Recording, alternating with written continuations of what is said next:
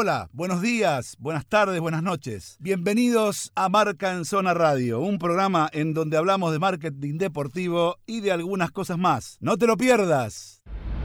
Auspicia Marca en Zona McDonald's. OnFit, gimnasio low cost.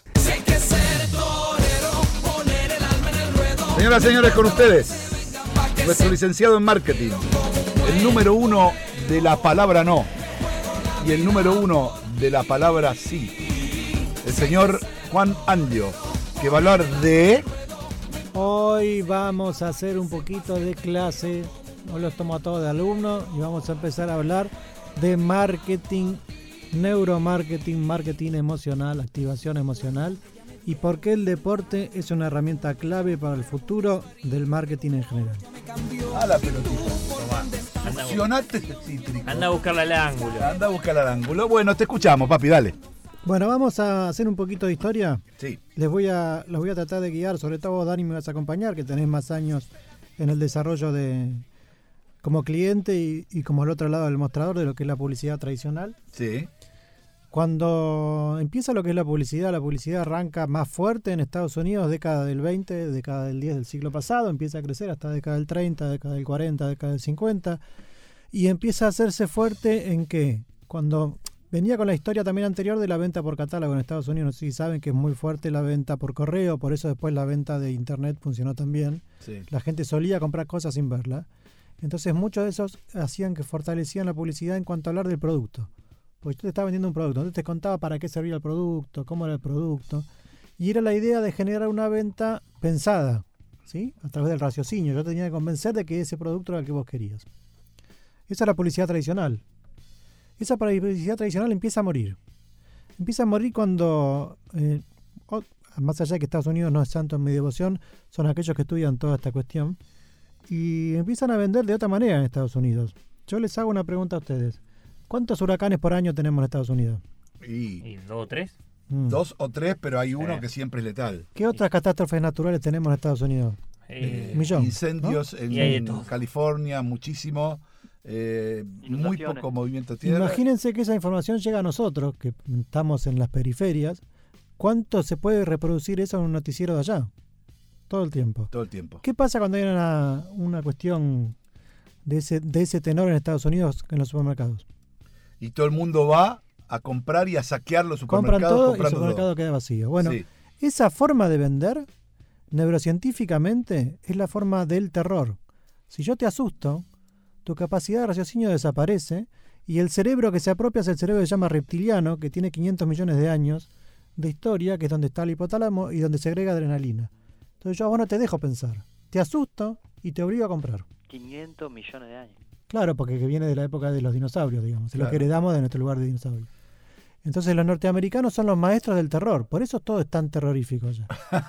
Vos sabés que hay una cosa que es, eh, es cierta, que a veces, eh, cuando está este tema de los huracanes, ver- saben que se ve acá también, se está viniendo, no sé, el huracán Nachito. Viene el huracán Nachito, viene el huracán Nachito, viene el huracán Nachito. En el 50%, 60 y 70% de las veces, el huracán Nachito pasa para 200 kilómetros. mm. Le pega, cuando le pega, todos saben lo que pasa. Pero muchas veces no pega donde dicen que iba a pegar y en los sectores que iba a pegar. Amplían el radio de, de- de la pegada del huracán a una cantidad de kilómetros bastante más amplia.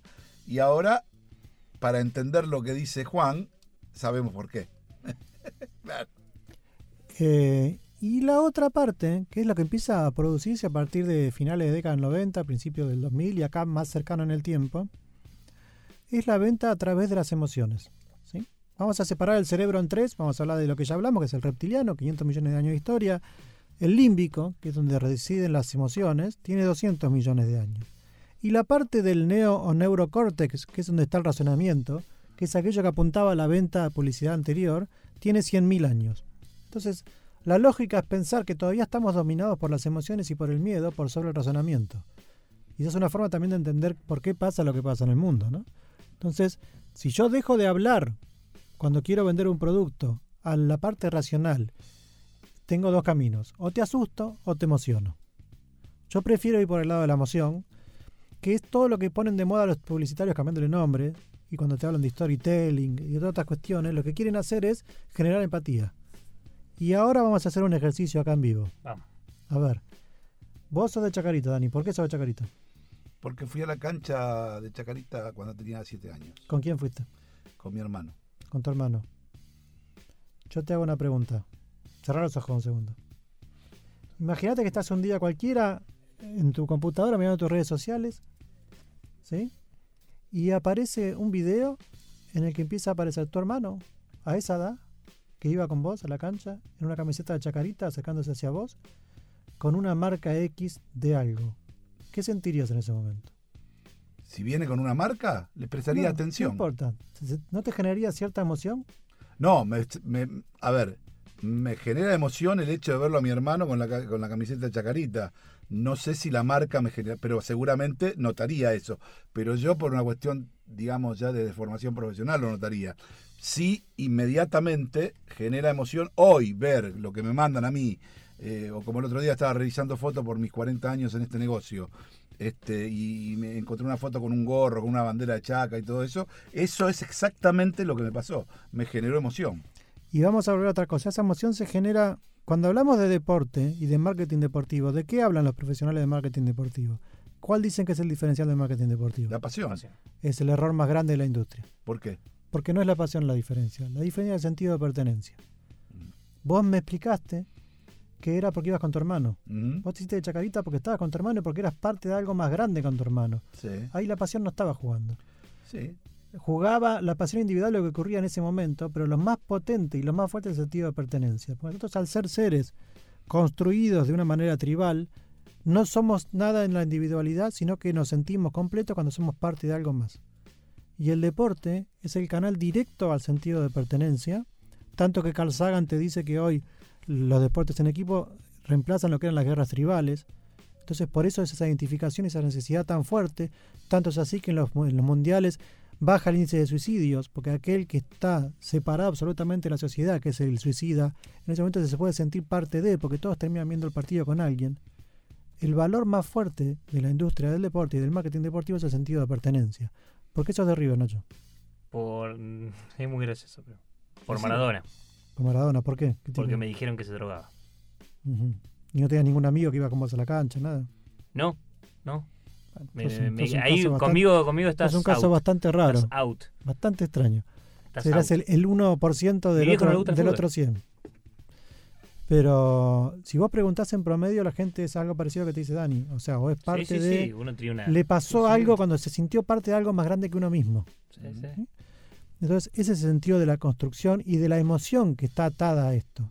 ¿Y por qué digo entonces que en esta estructura nueva de venta, que las marcas están desesperadas en contar historias sin emocionar, vos ves cualquier aviso de Coca-Cola hoy, no habla nunca del producto. No. ¿De qué está hablando? De De, las- ciertas distintas cuestiones de emoción y distintas etapas de la vida o de cómo emocionarte y cómo ser parte de. Fíjense cómo el sentido de pertenencia está en el, en el discurso publicitario Quilmes también en permanentemente la mesa familiar. Permanentemente está el sentido de pertenencia. Y el deporte es genuino y legítimo. En cambio, la marca necesita forzarlo. Cuando la marca se acerca a un consumidor a través de deporte, bajó la barrera. Esa barrera que cae es el camino directo a la decisión de compra. Un hincha de River es muy difícil que quiera comprar un producto Nike por la relación que tiene con Adidas de año. Y eso tiene que ver con el sentido de pertenencia, con que bajó una barrera, porque no es racional esa decisión. Porque no estás mirando por precio, ni por producto, ni por la calidad del producto. La diferenciación hoy está quién compró o no tu corazón. Y eso no se consigue de otra manera que no sea con sentido de pertenencia. Y el, el mecanismo más directo, genuino y real es el deporte. El día que la industria en general deportiva entienda que tiene esa llave, se va a sentar a negociar de otra manera con las marcas y van a poder construir cosas distintas que no sean una mera publicidad estática, porque la publicidad estática de la cancha, la publicidad, la plata tirada más fuerte y más importante que hay en la industria, es un absurdo, y va a ir hacia la activación y la generación de las emociones. ¿Por qué te daba ese ejemplo de la marca? Hoy, hoy no, pero dentro de poco el CRM y la inteligencia artificial nos va a permitir juntar puntas y hasta traer gente que ya no está viva, simulada, a tu vida para generarte una emoción y una empatía. Hace rato yo venía proponiendo a una marca un, un ejercicio que no pudimos hacer, que era elegir un pueblo del interior chico y invertir en modificar el club de la zona. O sea, invertir plata. Mm. Imaginemos una gaseosa cola, que no es de las marcas grandes. Yo quería hacer un experimento, poner una cámara IP en los supermercados y ver cuántas se compra de este producto. Después ir a hacer una acción concreta hacia la comunidad, hacia los chicos, recomponiendo el estadio o haciendo una cancha nueva o lo que fuere, generando un impacto genuino en la comunidad y ver qué pasa con esa marca posterior. Yo te puedo asegurar que el nivel de venta de esa marca, cuando vos modificaste la vida concreta, genuina de la persona, cambia. Y sí, por eso eh, yo creo que eso se está entendiendo. ¿eh? Porque, Y por eso- ejemplo, hoy yo tuve una, una reunión con una marca a la que la marca eh, que no, no, no voy a nombrar porque digamos no no no no no puedo, pero en definitiva el tema es así. Ellos entienden que el hecho de eh, estar con el con el producto selección argentina no es importante. Lo que es importante es estar con el producto AFA. AFA selecciones, todas sus selecciones, de lo más chico a lo más grande. Entonces la campaña de esa empresa se va a centrar básicamente en una cuestión que tiene que ver con lo social, con empezar, digamos, hacer cuestiones que tengan que ver con darle a un montón de chicos lo que por ahí otras marcas no le dan. Y va por ese lado. Es decir, cuando vos eh, propiciás una clínica eh, de un chico eh, destacado, de una chica destacada del fútbol, en el predio de AFA con chicos que son carecientes, estás haciendo algo diferente, o con ONG, estás haciendo algo diferente que no tiene mucho que ver con poner carteles en la cancha mientras el equipo está este, entrenando. Bueno, Y, y- y- y te digo, viene por ese lado, est- esta gente pero de hecho, viene por este lado. hay, hay empresas que lo han hecho, lo han hecho de manera muy exitosa. Me gustaría que en algún momento podamos hacer alguna nota a la gente de Weber. Weber Sí, es una empresa que llegó al país hace no tanto tiempo comparativamente en ese producto y alcanzó, empezó con un market share, o sea, con una parte del mercado contra Claucol, que era su competencia más grande, de un 14% Weber y un casi 50% Claucol. Y en una campaña que hizo durante cuatro años, más o menos, de embajadores deportivos, que los embajadores deportivos tienen que ponerse al frente de un proyecto social, modificando cuestiones concretas y con una cuestión de cultura y otras movidas más, pasó de un 14% a un 44% del mercado en cuatro años. Bastante. Bueno, vamos cerrando. Está muy interesante este tema, ¿eh? Está para, para seguir, porque la verdad que eh, son cosas que no solamente tienen que ver con la industria, sino que también tienen que ver con la enseñanza y con el prisma de cómo deben, más todavía, con este, con este tipo de, este, de lecturas de lo que tiene que ser eh, el trabajo dentro del marketing, eh, afianzamos más aún que el deporte siempre es más importante que la política y que el negocio.